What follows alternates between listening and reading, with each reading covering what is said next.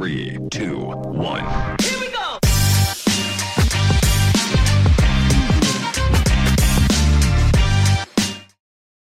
Bueno, ah, buenos, buenos días o buenas tardes, gente, depende de la hora que nos estén escuchando. El episodio de hoy de Emprendemente. Antes de iniciar el episodio, quiero pedirles que por favor se suscriban a nuestro canal de YouTube, a, eh, Los Emprendementes, y nos sigan en Instagram y en Facebook, arroba Los Emprendementes, por favor.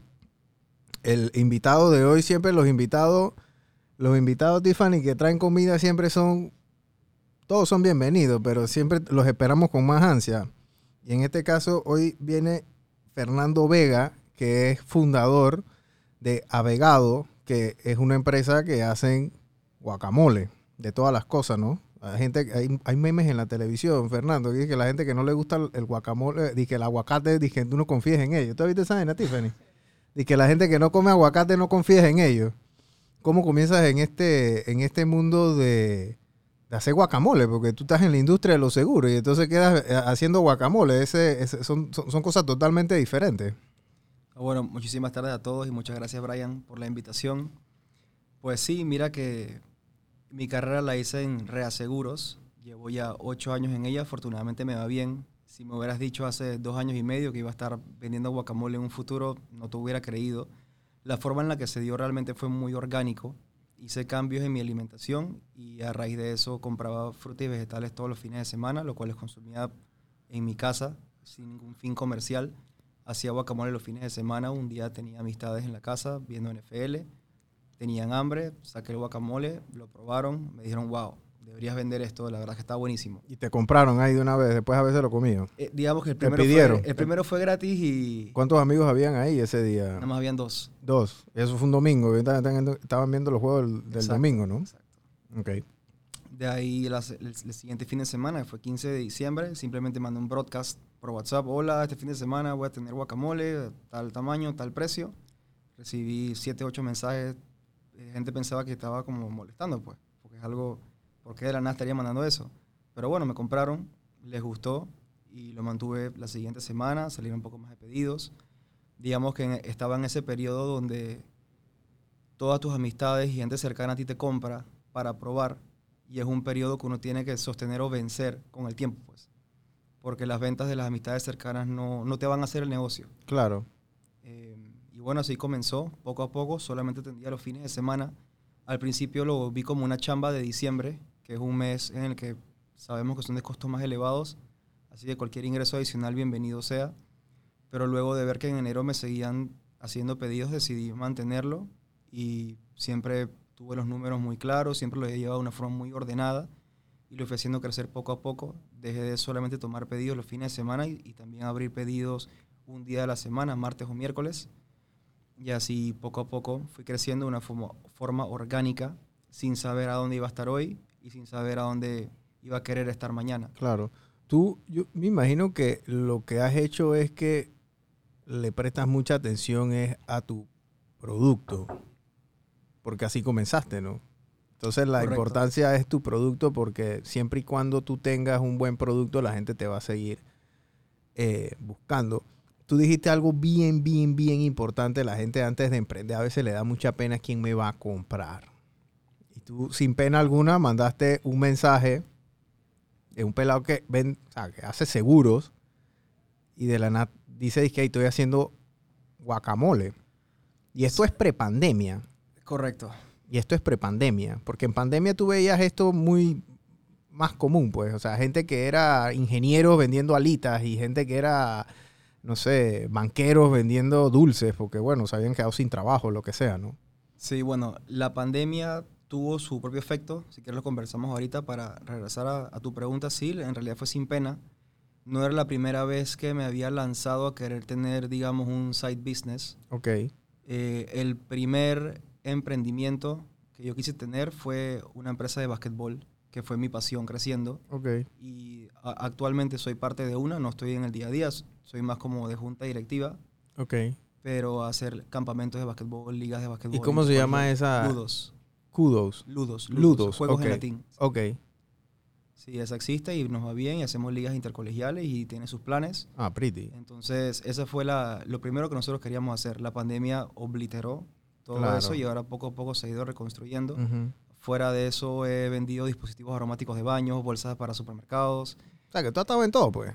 No en todo, pero Casi. digamos que detrás, detrás de, sea, la energía detrás de ese acto de querer estar constantemente buscando algo adicional a la principal fuente de ingreso Ujú. fue la incomodidad económica que sufrió mi familia hace unos años. Ok. Digamos que la incomodidad económica me, vio for- me vi forzado a, a resolver y, y hacer más cosas. Eso combinado con una actitud que siempre he tenido de querer aprender y de pedir perdón en vez de pedir permiso, me ha llevado a tomar iniciativas, pues. Ok.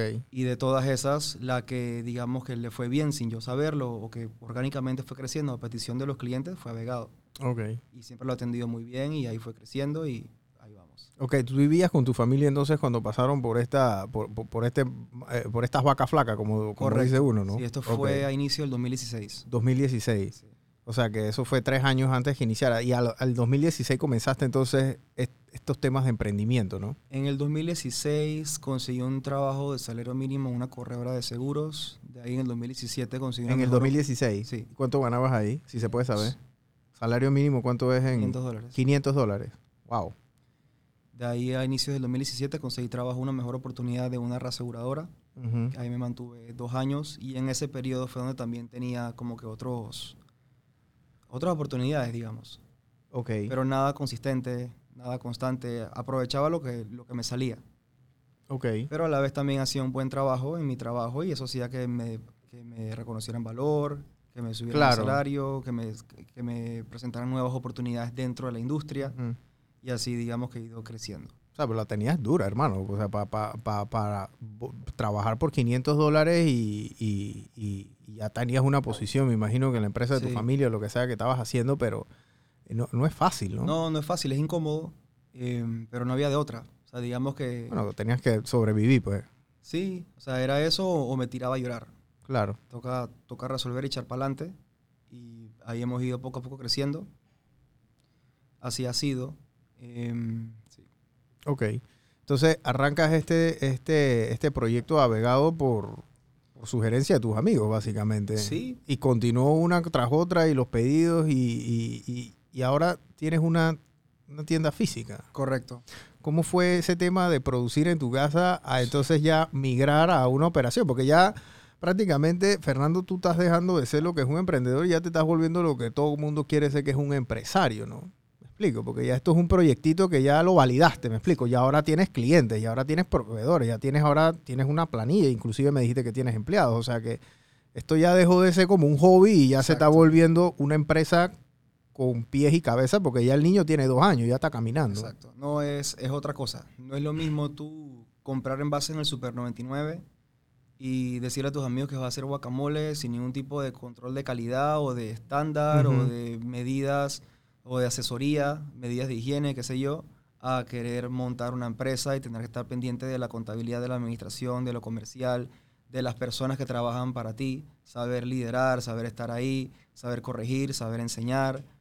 Eh, hay muchos componentes que no están presentes cuando tienes algo muy pequeño, que sí tienes que educarte y aprender, porque no tienes que saberlo desde el día uno.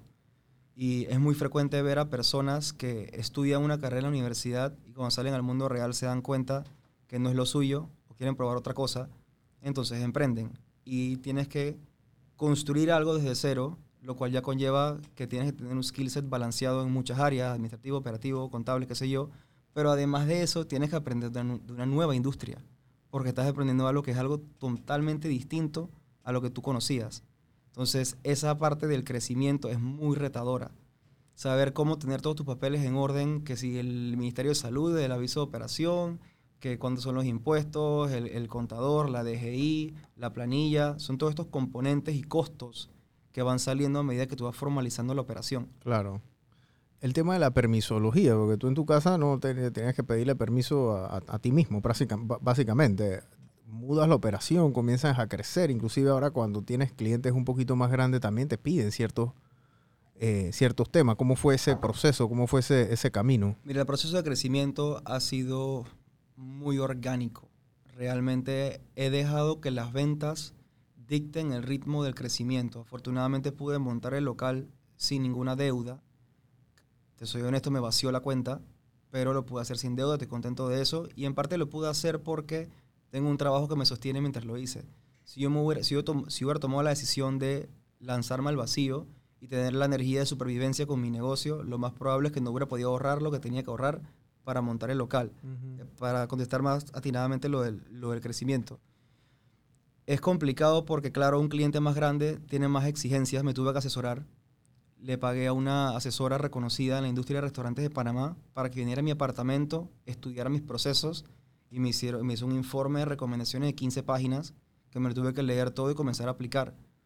Eh, también me tuve que capacitar con proveedores de insumos de detergentes de limpieza o desinfectantes de frutas y verduras, por ejemplo. Eh, sí, la, la capacitación es constante. O sea, la, la mentalidad de cinta blanca siempre tiene que estar presente y así ha sido. ¿Qué es la mentalidad de cinta blanca? Bueno, es un término que se usa en artes marciales. Ok. Básicamente cinta blanca es el nivel más, más bajo. Ok. Entonces, lo que pasa o- o es que cuando uno sube de, de nivel, cree que ya se la sabe y que no tiene que seguir aprendiendo o reforzando el fundamento. Pero si mantienes la mentalidad de que siempre tienes que aprender, siempre vas a ver algo nuevo en las cosas. Claro, claro. Eh, ahora tienes un local donde, donde queda, porque yo me metí a tu Instagram y vi una Sí. foto que estaba tú y estaba como en construcción, que yo creo que esas fotos siempre son como que Sí. bien conmovedoras en 5 o Mira. 6 años. Tú dije, wow, esto, es, es- esto comenzó así, ¿no? El local fue la decisión, es la decisión más grande que he tenido que tomar, por supuesto. Te cambia todo. Ya no hay vuelta atrás. Ya, ya comienzas a incurrir ciertos costos y contratos de arrendamiento de que tu negocio o sea, no puede ser un experimento. O por lo menos ese fue mi racional. Si yo voy a tomar esta decisión es porque ya tengo un patrón de ventas comprobado mes a mes. Lo mío ya funciona. No estoy experimentando desde día uno montando un local porque la inversión es grande. Más ahora que todos los materiales y mano de obra, todo está por el, por el techo. Eh, y sí, fue una decisión grande, pero a la vez, a ver, si ya el negocio lleva dos años y ha prosperado, es muy incómodo seguir en casa. Ella, el negocio necesitaba formalizarse y también la inversión lo que me permite, o digamos que lo que está detrás de querer montar el local, más allá de solamente tener un frente de tienda para vender las mismas personas que ya le estaba vendiendo, lo que nosotros buscamos es tener un centro de producción certificado para poder sacar el registro sanitario de los productos y poder venderle a hoteles, restaurantes y un perfil de cliente mucho mayor Claro, y que me permita un flujo de caja mucho mayor. claro. Esa realmente fue la, la intención, pero claro, entonces se crean como dos ramos, digamos. Las ventas comerciales y el cash flow del día a día, que son los guacamoles y las limonadas que actualmente vendo. Ok. Entonces, tú con el centro de producción que tú tienes, es quién te lo. Porque esto es una pregunta y una pregunta bien, bien común, pues creo que ya tú la pasaste, pero en su momento tú dije, Juan, ¿quién me certifica esto? O sea, ¿qué tengo yo que tener? ¿Cómo es el asunto? O sea, este proceso en sí, tengo que tener una cuchara, tengo que tener dos, o sea, ¿qué, ¿quién te da ese manual? es, esa parte fue muy retadora, eso tomó meses. Saber cómo distribuir el espacio, qué debe ir a dónde, cómo es el, flu- el flujograma de procesos, a dónde descargo la mercancía y después qué viene, lavo las cosas, a dónde pongo la mesa de trabajo, a dónde va la nevera. Detrás de cada decisión tiene que haber algo de sustento estratégico. Y si uno no es tan eso, uno no es arquitecto, uno no es diseñador interiores, qué material usas, a quién le compras, qué plomero uso, qué electricista, eh, cuántos amperios necesito, ciertas frases que nunca en tu vida has oído. Tienes que estar bien asesorado. Afortunadamente conseguimos un equipo de un arquitecta y un ingeniero que vinieron bien recomendados y nos hicieron un gran trabajo. Fuimos básicamente un día local a visualizar, ok, cuéntame un poco sobre tu operación. Ok, tú recibes los aguacates. ¿Cómo los recibes? Una carretilla, ok. ¿Cuánto espacio ocupa? ¿A dónde los pones? ¿Qué haces una vez que los recibes? Los enjuagas, ok. Vamos a poner la tina aquí. Una vez que los enjuagas, ¿qué haces? Ok, los abres, vamos a poner una mesa de trabajo aquí.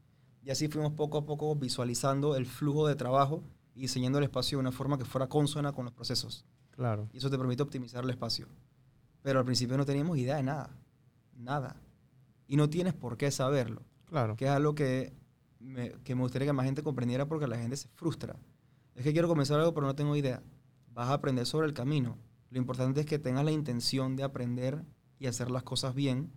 Y bueno, en mi caso que también, sí, es un negocio de alimento, pero es un negocio de servicio. También tienes que estar entregado al servicio y hacer que el cliente quede feliz para que te regrese. Y con esos componentes, sobre la marcha, lo puedes resolver. Claro. Eh, tú, el, el- el aguacate es una fruta de temporada. Aquí en Panamá nosotros no tenemos aguacate 24 horas al día, los 365 días a la semana. ¿Cómo haces con tu negocio cuando tu materia prima es una materia prima fuera de temporada? O sea, cuando no hay cosecha de aguacate aquí, ¿cómo haces? La primera asesora que contratamos, lo primero que me dijo fue eso. Tu riesgo más grande es que tu producto principal consiste de un ingrediente que no puedes conseguir todo el año. Ahora bien, si bien es cierto que hay temporadas de aguacate, hay variedades de aguacate y las temporadas van variando por país. En Panamá se importa mucho aguacate. La temporada de aguacate en Panamá va de enero a mayo, enero a junio y el resto del año se importa. Entonces, por ese lado, más que escasez de aguacate, lo que me puede ocurrir a mí es que la variedad que yo quiero, que es Hass, no consigo maduro un par de días y tengo que resolver con otra variedad de aguacate. Nunca en dos años y medio me ha pasado que no, que no existe aguacate. Me ha pasado que no hay Hass maduro, así que tengo que comprar el dominicano maduro, el catalina maduro, el otro que es de, de temporada. ¿Cuántos aguacates, cuántas clases de aguacate hay? Hay mucho más de lo que yo he trabajado. Yo he trabajado con aproximadamente 12 variedades. 12 variedades aquí en Latinoamérica. Aquí en Panamá, Aquí en Panamá. entre nacional e importado. Wow. Échame la historia. Yo vi un documental de Netflix. Yo me imagino que tú también lo viste. El de Avocado Wars. El de, el de- el de la guerra de los aguacates y los carteles ahí en México. Ajá. Eso fue una locura. Pero una partecita de, esa, de ese capítulo habla de el aguacate Hass, que cómo se hace y se hace en California, ¿no? Sí. Ahora, eh, realmente el, el productor más grande es México. Sí, México, eh, la industria del aguacate es billones y billones de dólares. Y todo se lo consumen los gringos. Sí. No, es que los gringos son los que mejor pagan. Sí, claro. Entonces, ponte, en Panamá, el aguacate Hass que llega es el feito. El que no entra a Estados Unidos, el que tiene defectos, el que no es estético. El que, sí, El feo, pues. ajá. Y aquí en Panamá, ese aguacate feo que no entra a Estados Unidos es el mejor que llega a Panamá. Wow. Wow. Y eso tiene implicaciones. O sea, un aguacate pequeño me entorpece la producción. Porque no es lo mismo abrir tres aguacates para sacar un kilo de pulpa que tener que abrir 11 aguacates para sacar un kilo de pulpa. Claro. ¿Y qué otro? O sea, México es el productor principal. ¿Qué otro productor aquí en Latinoamérica? República Dominicana. Wow, también. República Dominicana, por lo menos hasta la última estadística que he encontrado, que no sé si son las más actualizadas porque me sorprende que Estados Unidos no está ahí, es el segundo exportador más grande del mundo. De aguacates. Wow, impresionante. Eh, aguacate que tú ves en la calle de los semáforos es dominicano. Ok. El aguacate mantequilla, como le dicen aquí. Pues yo no sé si eso es una variedad. Yo no No. sé ni qué es eso, pero a, a todo el mundo le dice el aguacate Sí. mantequilla. El aguacate de mantequilla es un término de vendedor. Es porque si se ponen a decirte que es semil, papelillo o cualquier otro nombre de variedad de verdad, tú no sabes qué es y no lo compras. Claro. Pero todo el mundo sabe que es mantequilla. Y mantequilla es porque por dentro es amarillito. Ok. Realmente el aguacate panameño que es mantequilla se llama Catalina. Ok. Un aguacate que hace en Chiriquí es muy bueno. Está de temporada ah, entre febrero y mayo. Ok. Ese es amarillito por dentro. Ese es el verdadero mantequilla. Pero Ok. ya todo el resto del año lo venden como si fuera mantequilla. Ok, entonces el aguacate que tú usas es el, el Hass. Correcto. Ok. Cuando hay. Cuando hay. Y si no, entonces usas el, el Catalina o el mantequilla como... El, mi segunda preferencia es uno que se llama aguacate naval, que es peruano, pero solo lo encuentras dos meses del año en Panamá. Ok. Como un aguacate de transición que usan en lo que está disponible el, el dominicano. Claro. Creo que es un tema de precio. Eh, luego viene el dominicano, que es muy bueno. Es uno que se pone moradito por fuera cuando madura. Catalina sería el cuarto. ¿Quiénes son los importadores más grandes de aguacates aquí? Porque tú tienes que, si hay cuatro, tienes que conocer a cuatro. A los cuatro los tienes que conocer. Sí, bueno, yo le compro una empresa que es colombiana que se llama Aguacate 24. Ujú. La gran mayoría, excelente servicio. Ah, yo los Así veo ahí en... Les hago la, la publicidad aquí no pagada. Yo, le- yo los veo en Instagram. verdad que son ¿cómo lo máximo. Les he comprado y todo. Sí, son lo máximo. Te lo ofrecen en verde, maduro, pintón, como tú lo quieras. Son muy atentos. Eh, ellos son importadores directos. Pero si tú vas a Merca Panamá, por ejemplo, vas a encontrar el mismo aguacate en todos lados. Porque ellos comparten contenedor. Ok. Quien sea que importa el contenedor, va y le vende las cajas a todos los diferentes vendedores de, de Merca. por Ok, ejemplo. ok. La fruta del aguacate es una fruta, como estábamos hablando fuera de cámara, que tiene que consumirse fresco. Esto tú no lo puedes congelar o lo puedes dejar, inclusive, no lo puedes dejar más de eh, dos, tres días en la nevera porque se te pone feo. Entonces tienes que comértelo en el momento. Eso es un reto grande para ti. Sí, el manejo de inventario es el reto más grande del día a día. Porque va- vamos a decir que tú compras, primero que conseguiste aguacate maduro, ok, lo separaste, te lo van a entregar.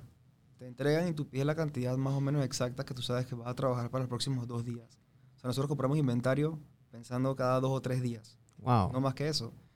Porque a medida que pasa el tiempo, el aguacate maduro se comienza a poner oscuro. Es correcto. Entonces nosotros, para optimizar el rendimiento, o sea, lo que más te, te, te- te permite la- el margen de ganancias es tener un aguacate con un rendimiento en Hass, por ejemplo, de 55%. O sea, del peso del aguacate, 55% es pulpa. Ok. Eso es un buen rendimiento. Pero, si, pero al día 3 vas a 41, a 30 y pico. Te tienes que usar más aguacate para producir la misma cantidad que hace dos días.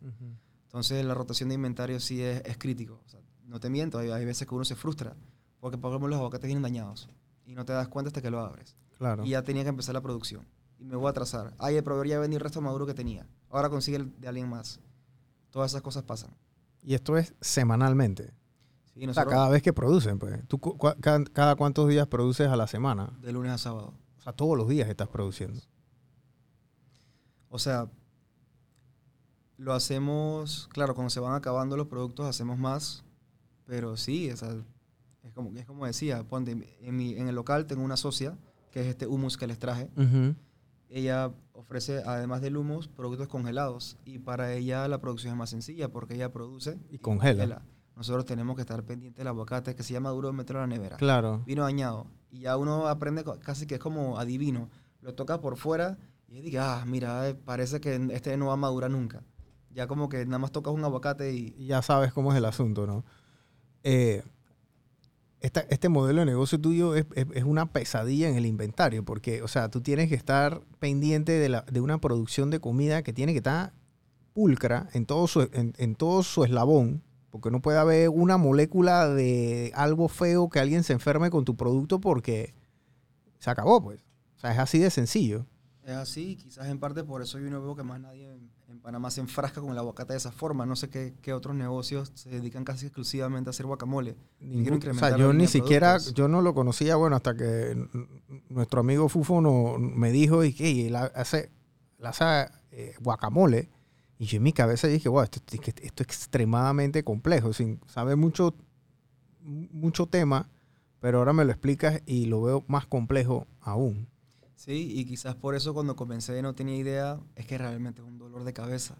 O sea, si tú hubieras hecho hace tres años y yo voluntariamente hubiera querido estar donde estoy con la tienda, no sé. El crecimiento ha sido orgánico, los clientes lo han pedido. Eh, por eso ha ido ocurriendo, pero de verdad que es un dolor de cabeza.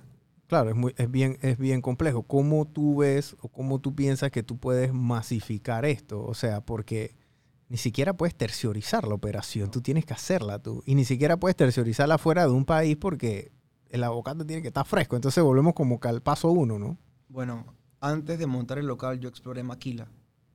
Hay una empresa que te cobra un, como un fee de producción por cada unidad que te hace. Pero no es lo mismo delegar la producción de salsas que duran seis meses en la nevera o no refrigerado que una cosa que es así de fresco. No Claro. puedo, no tenía de otra. ¿A dónde veo el negocio ir? Parte de montar el centro de producción es, sí, claro, migrar la producción a algo ajeno de mi casa, con la debida permisología, formalizar el negocio, pero eso en sí es el mismo cash flow, pero con más costos. Entonces montar el local también tenía que tener otro motivo detrás. Y ese otro motivo detrás es querer cerrar clientes de un perfil más grande, un cliente comercial. Hay muchos restaurantes, hoteles, escuelas que les puede interesar. Una escuela, por ejemplo, esto es un alimento saludable. Una escuela que me compre 50 de estos a la semana para sus alumnos, para mí automáticamente es casi que el mejor cliente.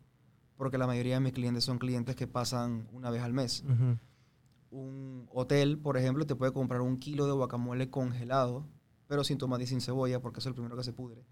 Y eso entonces ellos lo descongelan y le meten cilantro, cebolla, tomate, lo que ellos Lo quieran. reprocesan allá. Lo reprocesan. Y no pierde tanto, la, bueno, obviamente me imagino que no va a ser lo mismo que fresco, pero lo usan como materia prima lo o como base, ¿no? Ahí la desventaja que yo tengo contra una marca comercial o así súper grande es que yo no tengo mucha tecnología de empaque. O sea, hay unos métodos que se llama High Pressure Processing que son máquinas millonarias, que químicamente la forma que extraen la pulpa es tal que no se pierde nada, no se oxida, qué sé yo, y por default, solo por cómo tú extrajiste la pulpa del aguacate y cómo lo envasaste, ya te sube la vida útil. Ok, Entonces yo no tengo acceso a eso. ok. Esa diría que, que es mi, mi principal desventaja de momento. Pero un guacamole que yo venda congelado igual te dura los 90 días y claro, no va a ser lo mismo que el original fresco, Ujú. pero al mismo tiempo yo produzco todos los días. Si tú, tienes, si tú como comercio tienes una rotación tal que quieres que yo te supla todos los días, yo te suplo todos los días. Eso, Claro. Eso, eso no hay problema. Ya depende del perfil del cliente. Mira, tenemos un restaurante, por ejemplo, que les mandé muestra de lo que actualmente le vendemos el Deli Gourmet. Me dijo, "Mm, mira, me gusta, pero yo le voy a poner encima unas tostadas, así que me gustaría que fuera más chunky y con menos sabor a limón. Está bien, hacemos tu receta personalizada. Digamos que estoy en esa fase de adaptarme a los clientes, entender, cambiar el packaging, personalizar lo que tú quieras. Claro. Ok. Entonces, digo, la- eh, esa es la idea, ¿no? Irte, irte a la parte comercial, que yo creo que aquí en Panamá a todo el mundo le gusta el aguacate, pero no todos los restaurantes te sirven aguacate, pero ya veo por qué. Porque es un dolor de cabeza. Bueno, y ese dolor de cabeza a ti te conviene, ¿no? Porque ahí tú vienes con la... Ese, digamos Solución. que la ventaja que yo tengo es que los restaurantes, como tú dices, muchos les gusta el aguacate, pero no lo quieren ofrecer. Claro, porque es un dolor de cabeza. Entonces, para yo entrar, más allá de tener un producto muy bueno, lo que yo te digo es, hey, terceriza ese trabajo con el aguacate que ahora mismo tú no quieres. Y esto es un tema real. Y hasta el momento he tenido un, digamos, un hit ratio alto. Co- comercio que le he brindado o ofrecido el guacamole, comercio que nos ha comprado, así sea un poco. ¿Por qué? Porque le pasa lo mismo que a nosotros. Tienen un plato con aguacate con- o con guacamole y no lo pueden ofrecer todos los días Claro. porque no todos los días encuentran aguacate. Y ellos no están tan críticos como yo porque tienen otras cosas en el menú. Yo sí no me puedo quedar sin aguacate. Sí. Yo estoy claro, plan A, plan B, plan C, plan D. Siempre Entonces se ya saben que si quizás no cierro la venta de una vez, apenas tienen una dificultad, hey, llámate al pelado que vino el otro día con, con guacamole que mira que estamos urgidos, necesitamos, necesitamos que nos resuelvan ya. En ese momento entra también el buen servicio. Ujú. Te contesto de una vez. Si es posible, en media hora, en una hora, lo vas a tener contigo. Y Wow. esa atención al cliente cierra. Claro. ¿Cómo haces con el tema del delivery? Tienes tu equipo de trabajo y entonces tienes tu, tú tienes tu mensajero interno, tercerizas eso. Mira que el delivery es un tema. Eh, hice una mala decisión al- el año pasado. Perdí dinero por querer tener un mensajero interno. Porque como es un producto tan delicado, si te salen tres órdenes a la vez para distintos puntos en la ciudad, no puedo usar el mismo mensajero. Entonces, originalmente lo que hacía era yo mismo hacía las entregas. Hasta que claro que eso ya es insostenible. Claro. Y contraté el servicio corporativo de ASAP, Ok. que te dan una mejor tarifa por ser comercio. Eso lo, lo, uso- lo usé por mucho tiempo. También he usado Pedidos Ya, que sacaron una, una plataforma corporativa también. Actualmente me manejo con plataformas, Ok. pero no es ideal porque ahora que, o sea, cuando uno formaliza el negocio y ya tienes el contador, el delivery uno lo factura como, como ingresos y en realidad es un costo, Claro. pero tú le cobras al cliente, se está facturando servicios. Entonces te infla la facturación que, tiene temas fiscales y te excedes de, de, de cierto Es bracket. correcto. Entonces está, está ese tema ahí. Perdí dinero cuando contraté el mensajero interno, por eso que no se daba abasto. Y porque eh, varias veces la llanta flat, no podía entrar hoy. Y no es como una persona en producción o, o cualquier colaborador que si se enferma, bueno, pues te tapamos, cubrimos. Cuando el mensajero se enferma, tienes que contratar plataforma. Claro. Entonces, actualmente mi meta es dejar de facturar por delivery. Actualmente nos afiliamos a una página web que te hace ASAP, que tiene el delivery integrado. Entonces el cliente hace su pedido, así te llega. No es ASAP normal el que, el que tú conoces, es, un- es una página web. Ok. Y cuando me llega el pedido, yo solamente toco un botón y se lanza la mensajería. Y así yo no tengo nada que ver con eso. Ok. Entonces ya tercerizas esa parte y te sacas ese dolor de, ese dolor de cabeza ahí. Sí. ¿no? Tú estás en muchas, muchas cosas a la vez, porque estás en un tema logístico, estás en un tema de producción de comida, más el tema administrativo, y entonces tienes la pesadilla del inventario de lo que es el aguacate en sí, ¿no? O sea, por si yo- o sea, la gente, el emprendedor a veces comienza con una cosa y terminas siendo experto en otro pocotón de cosas que tú ni te imaginas que ibas hacer? ¿Tú, ¿Tú qué estudiaste en la universidad? Mira, yo estudié lo que todo el mundo estudia cuando no tiene idea de qué quiere estudiar. Mercadeo, administración, de... empresas. o sea, no tenía idea de qué quería hacer y porque es convención social y toda la universidad, como tienes 18 años, tuve que escoger algo y escogí eso. ¿A dónde estudiaste? En New Orleans. Ok. Así que, bueno, hiciste tu- tu- tus cuatro años de universidad ya y regresas a Panamá y, y, bueno, te metes en el negocio de los, de los seguros, ¿no? Correcto. Este, eh, viendo, viéndolo ahora, tú, aparte de la parte comercial, ahora tienes otros productos, porque aquí tienes una limonada, entonces esta limonada, ¿cómo nace? O sea, la gente te, te decía, oye, no tienes nada para tomar con esto. O sea, No, mira que la limonada nace porque yo quería sacar un segundo producto, ok. pero que, que fuera como en virtud del aguacate. Ujú, O sea, mi logo es un aguacate, poco a poco la marca tiene su, su reconocimiento y nos asocian con el guacamole. ujú. Muchos clientes nos mandan por Instagram cuando saben que ven un meme de aguacate, algo así. Así que la idea fue desarrollar algo con aguacate. Hicimos pruebas de helado de aguacate y un par de cosas que no me gustaron. Y si personalmente... helados de aguacate. sí, no me gustó, por lo menos no el que yo hice. Ujú. Y si a mí personalmente no me gusta, no lo puedo vender. Y después dije, mira, ¿sabes qué? Yo creo que el toque de limón que yo le pongo al guacamole quizás es algo que le gusta mucho a la gente. Quizás deba irme por un producto que vaya por la línea del limón. Así que saqué este producto que es un clásico en Panamá. Ok. Limonada con raspadura. Y digamos que se- se- le va bien. No le va tan bien como el guacamole, que es el producto principal. Pero sí le va bien. Y la visión con las limonadas también tiene un componente de venta comercial. Actualmente le vendemos a un restaurante que lo usa para cócteles, por ejemplo. Ok. Entonces, no se le ha hecho gestión de marketing o una gestión de, una debida gestión comercial a limonada, pero eso viene. Y la limonada la haces también en la planta de procesamiento, o sea, que cumple con todo, o sea, tú puedes vender esto en un supermercado sin ningún problema, Sí, digámoslo. esta es más sencilla porque Ok. esto, esto demora un mes. Ok, y la otra, esta de fresa, ¿cuál es la diferencia? La diferencia es, tiene, la fórmula dice, esta tiene la base de esta, que es agua, limón y raspadura, y se le incorpora entonces la fresa. Es una fórmula distinta de la base, o sea, no es la misma cantidad de, de raspadura, de limón y de agua, ok, pero los ingredientes son los mismos. La idea original fue, ok, tengo una base, que es limonada con raspadura, a esta base saquémosle una línea de variaciones. Y de ahí salió la de fresa. Y esa, esa dura menos. Dura menos, sí, se, se, se fermenta.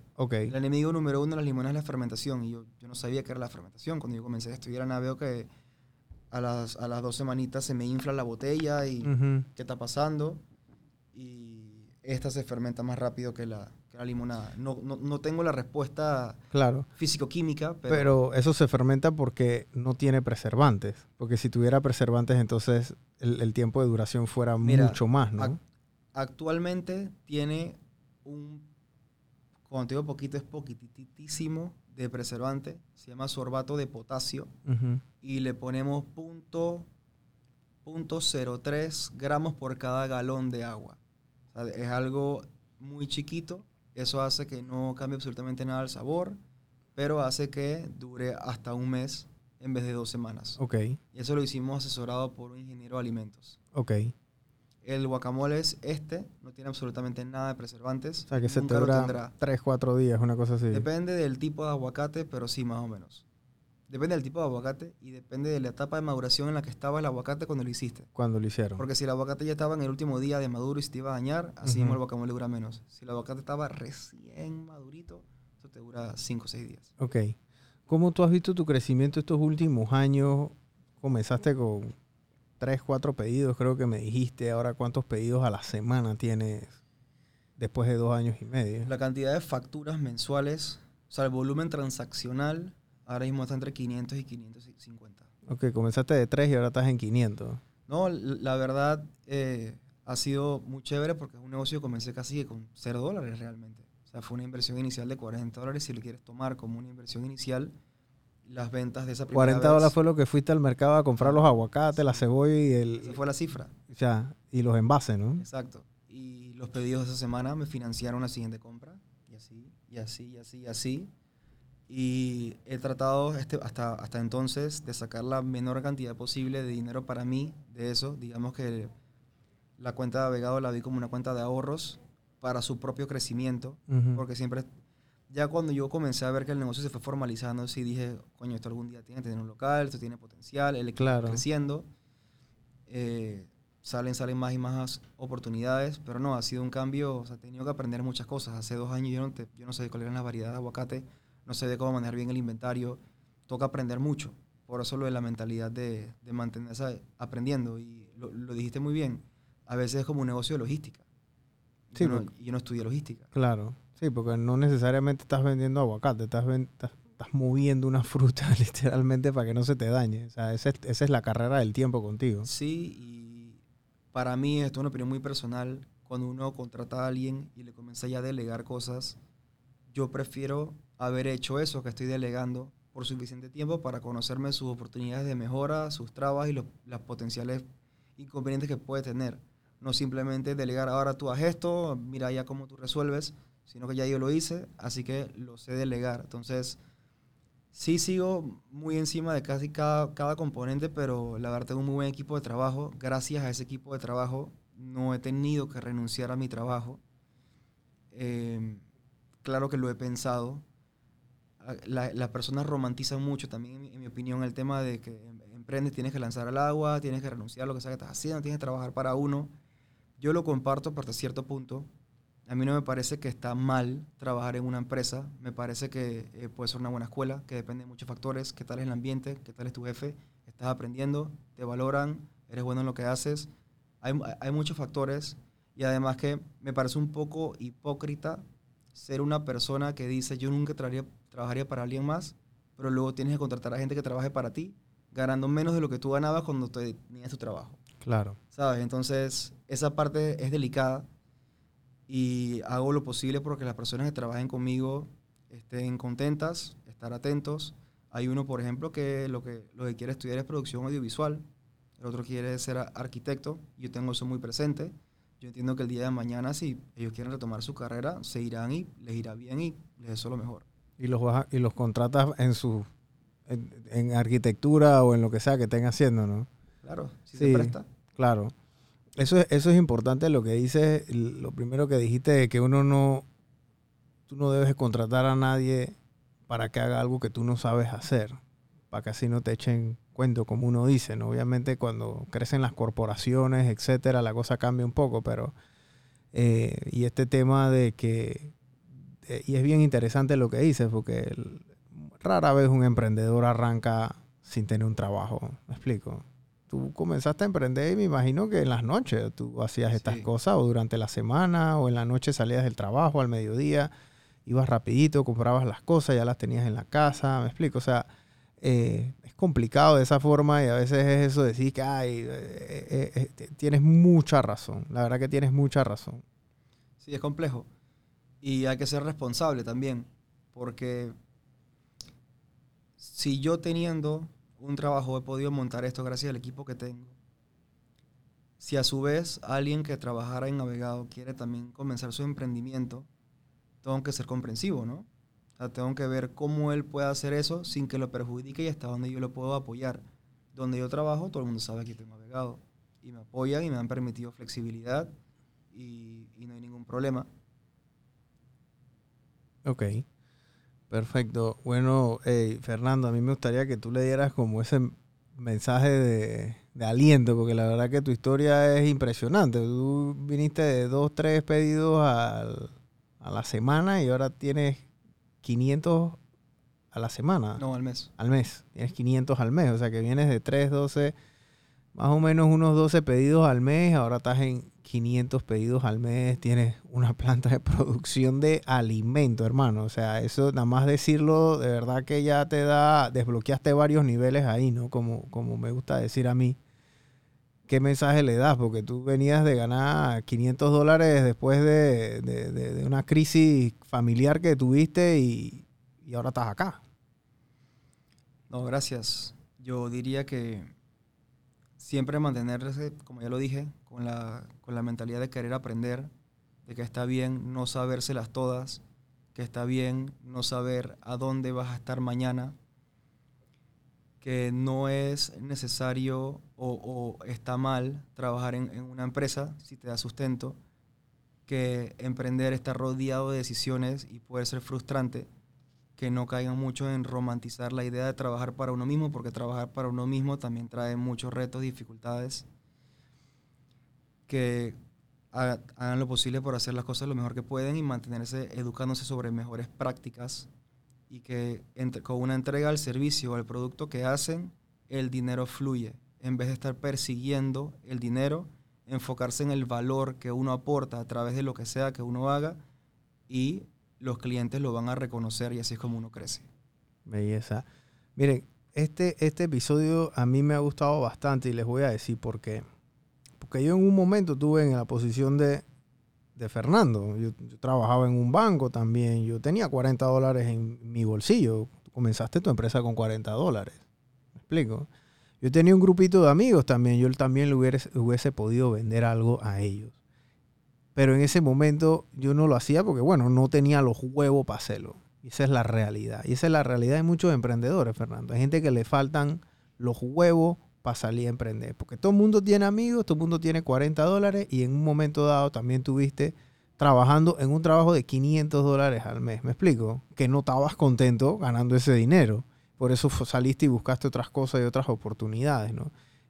La diferencia tuya y esa persona que no está escuchando que no lo ha hecho aún es que tú te atreviste. Eso fue todo. Hay que atreverse a hacerlo.